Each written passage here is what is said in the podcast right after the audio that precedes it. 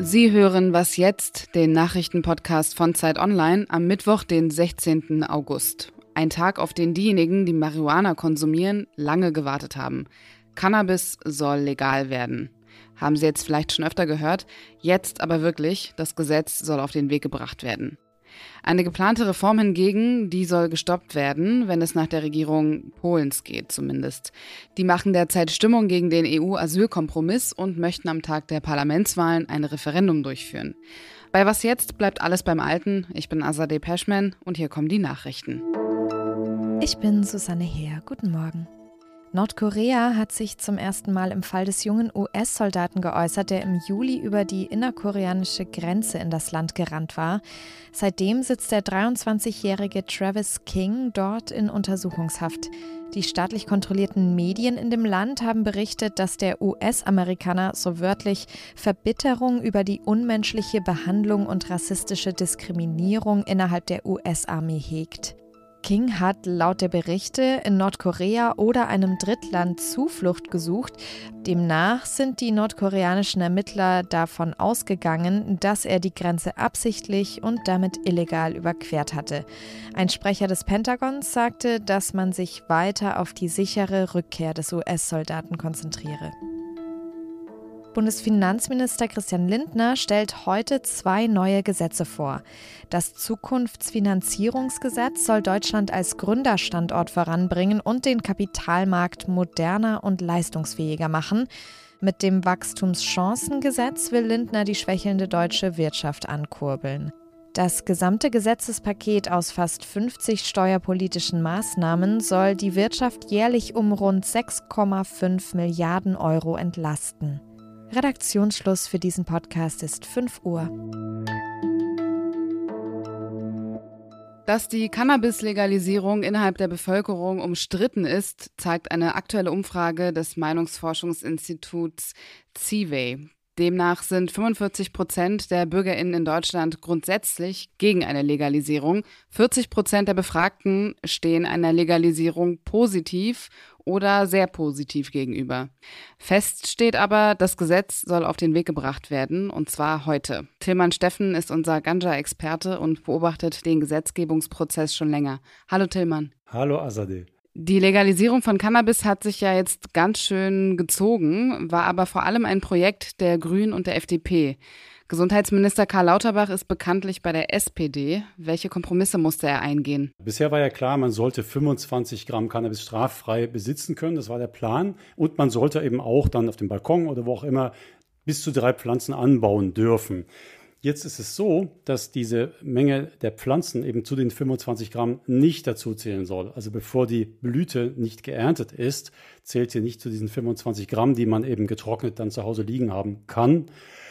Und auch Clubs zum Beispiel haben Verbesserungen zu erwarten. Diese dürfen ihre Anbauflächen ausgliedern. Also sie müssen nicht direkt da, wo sie sitzen, dann auch die Beete haben, sondern sie können die auch an den Stadtrand verlegen. Das Verbot für Minderjährige zu konsumieren findet sich in dem neuen Gesetzentwurf jetzt auch nicht mehr. Das war wahrscheinlich den Juristen der Ministerien einfach zu heiß, äh, das so pauschal auszusprechen. Aber es gibt trotzdem mehr Schutz auch für Minderjährige, denn Erwachsene Kiffende dürfen nicht in der Gegenwart von Minderjährigen konsumieren. Der Deutsche Richterbund hat das Gesetz schon Anfang der Woche kritisiert, und zwar aus Sorge vor möglicher Mehrbelastung für die Justiz. Was ist da dran? Ja, das ist natürlich schwierig so genau einzuschätzen. Klar ist, dass wenn äh, der Cannabisbesitz nicht mehr grundsätzlich illegal ist, natürlich die Polizei weniger Ermittlungsverfahren wegen Besitz führen wird. Maximal eben gegen Menschen, die es nicht dürfen, also Minderjährige etwa. Aber es kommt halt anderes hinzu. Also der Richterbund speziell sagt eben, der Kontrollaufwand für die Behörden wird höher, um diese ganzen Grenzen und äh, Regelungen durchzusetzen und zu kontrollieren, die eben jetzt durch das neue Gesetz äh, auf sie zukommen. Das kann die Justiz durchaus stärker belasten und es kann auch zu Nachbarschaftsstreit kommen. Ne? Also wenn man zum Beispiel jetzt äh, legal eben überall anbauen darf und dann eben auch konsumieren, ungehemmt. Das kann dann eben Geruchsbelästigung nach sich ziehen. Vielleicht äh, mag der Nachbar das dann doch nicht. Und welche offenen Details gibt es noch, über die die Ampel in der nächsten Zeit vermutlich streiten wird? In dem jetzigen Gesetzentwurf hat sich ja Lauterbach so ein bisschen auf seine Kritiker zubewegt, aber es gibt doch noch ein paar Punkte, die einfach offen sind oder weiter im parlamentarischen Verfahren dann ab September verhandelt werden. Und zum einen diese Diskussion über die Schutzzonen. Ne? 200 Meter um Clubs und aber auch um Kinder- und Jugendeinrichtungen soll man nicht konsumieren dürfen. Da sagen jetzt die Liberalen zum Beispiel, ja, in Städten ist es dann ganz schwierig, überhaupt äh, Cannabis zu legalisieren, denn da ist ja quasi an jeder Straßenecke irgendwie ein Spielplatz oder ein Jugendclub. Man stört sich auch daran, insbesondere Grüne und FDP, dass man in den Clubs selbst auch nicht konsumieren darf. Ne? Diese soziale Komponente, wie sie in anderen Ländern gibt, dass man im Cannabis-Club gemeinsam auch dann kiffen darf, das soll es ja in Deutschland nicht geben. Man soll nur gemeinsam anbauen und ernten dürfen. Äh, oder dritter Punkt, die Wirkstoffobergrenze, die THC-Obergrenze für Heranwachsende, 18- bis 21-Jährige. Da sagen die Liberalen auch, das treibt doch die jungen Erwachsenen in den Schwarzmarkt. Besser wäre es doch, diese Obergrenze wegzulassen, damit sie eben wirklich qualitätsgesichertes, sauberes Cannabis bekommen. Weitere Streitpunkte sind dann noch auch das Rauchverbot in Fahrzeugen, was auch so beiläufig mit in dem neuen Gesetz noch mit geregelt werden sollte. Oder eben auch, darf man nach Cannabiskonsum Auto fahren? Das wird auch noch Diskussionsgegenstand der nächsten Zeit sein. Also noch ganz schön viel Diskussionsstoff für die Zukunft. Den Text von Tillmann Steffen, den verlinken wir in den Show Notes. Danke dir, Tillmann. Sehr gerne. Und sonst so? Nicht nur in Europa ist das Wasser knapp, sondern auch in Kanada. Die BewohnerInnen müssen ihren Wasserverbrauch einschränken und dürfen in Teilen des Landes im Sommer ihren Rasen nicht bewässern. Der sieht dann natürlich entsprechend ausgetrocknet und gelblich aus, aber das ist kein Grund zur Trauer. Mehrere Gemeinden im Großraum Vancouver haben ihre BürgerInnen aufgefordert, ihren ausgetrockneten Rasen zu fotografieren und einzusenden oder zu posten. Der oder diejenige mit dem hässlichsten Rasen bekommt je nach Gemeinde entweder einen Einkaufsgutschein im Wert von 100 kanadischen Dollar, das sind circa 68 Euro, oder 150 kanadische Dollar, um eine Gartenparty zu schmeißen. Andere Gemeinden bieten Rabatte zwischen 50 und 150 Dollar auf die Wasserrechnung oder Geschenkkarten in diesem Wert. Geld fürs Grillen oder für Lebensmittel auszugeben lohnt sich in jedem Fall mehr, denn Wer trotz Verbot den Rasen sprengt, muss bis zu 500 kanadische Dollar Strafe zahlen. Posłuchajcie, co wtedy mówili politycy Platformy Obywatelskiej. Selbst wenn man kein Polnisch versteht, die bedrohlich wirkende Musik in diesem Video fällt auf. Das ist kein Trailer eines True Crime Podcasts, sondern Polens Ministerpräsident Mateusz Morawiecki in einem Video, das er auf der Plattform X, ehemals Twitter, veröffentlicht hat. Darin sind Szenen von brennenden Autos und Straßengewalt in Westeuropa zu sehen. Mateusz Morawiecki ist Vorsitzender der Peace-Partei, die in Polen an der Regierung ist, und er sagt dann in dem Video, Wollt ihr, dass dies auch in Polen geschieht? Wollt ihr aufhören, die Herren eures eigenen Landes zu sein? Worauf diese Rhetorik abzielt, der EU-Asylkompromiss, die geplante Reform, die die Mitgliedstaaten dazu verpflichtet, Geflüchtete aufzunehmen. Die Regierungspartei Peace ist dagegen und hat für den Tag der Parlamentswahl im Oktober eine Volksabstimmung zum EU-Asylkompromiss angesetzt. Zeit Online-Autor Michael Kokot beobachtet diese Entwicklung. Hallo Michael. Hallo.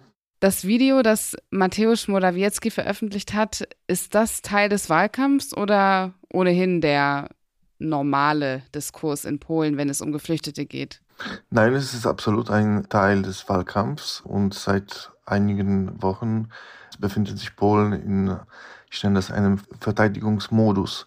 Das heißt, laut den Regierenden und laut der regierenden Partei Recht und Gerechtigkeit wird Polen jetzt gerade umzingelt von Feinden, was auch teilweise stimmt, wenn man bedenkt, äh, dass natürlich im Osten der äh, Krieg herrscht. Aber es geht auch natürlich um die Grenze zu Belarus, wo seit ungefähr zwei, drei Jahren die Regime von Alexander Lukaschenko gemeinsam auch mit äh, Wladimir Putin die Migrationskrise ausgerichtet hat. Gibt es eigentlich auch Gegenstimmen oder Kritik an diesem Video und der Rhetorik? Es gibt die. Es geht jetzt nicht unbedingt darum, dass die Opposition sagt, man müsste irgendwie mehr humanitär mit den Menschen umgehen, die an der äh, polnisch-belarussischen Grenze sind, sondern mehr darum, dass die Regierung Polen betrügt, indem sie sagt, dass man irgendwie die Grenze aufgerichtet hat, also die, die Mauer an der Grenze und dadurch verursacht hat, dass die Migranten jetzt über die Grenze nicht kommen, weil die auch da sind. Illegal und legal auch, denn laut den Statistiken hat auch Polen in der ganzen EU ist das, äh, also die meisten nicht europäischen Migranten aufgenommen, teilweise, also hat denen die Arbeitserlaubnisse erteilt. Es geht, ich glaube, um die 700.000 Menschen, die 2021 nur allein in diesem Jahr nach Polen gekommen sind. Hätte die Abstimmung in Polen denn überhaupt Auswirkungen auf der europäischen Ebene? Nein, das hätte sie nicht. Vor zwei Tagen hat einer der polnischen EU-Parlamentsabgeordneten einen Brief von Ilva Johansson bekommen, also der Kommissarin für Inneres, wo sie genau schreibt, dass von dieser Verpflichtung auch äh, solidarisch die Migranten zu bekommen, sind die Länder äh, ausgenommen, die unter dem Migrationsdruck stehen. Und äh, sie schreibt auch in diesem Dokument, dass höchstwahrscheinlich ist, dass auch Polen zu diesem Ländern zahlen wird, äh, da man eine Million ukrainischen Flüchtlinge aufgenommen hat. Danke dir für deine Einordnung, Michael. Ich danke dir. Das war was jetzt für heute. Ab 17 Uhr informiert Sie mein Kollege Janis Karmesin. Fragen, Anmerkungen, Kritik können Sie immer an wasjetzt.zeit.de schicken. Ich bin Azadeh Peschman. Kommen Sie gut durch den Tag.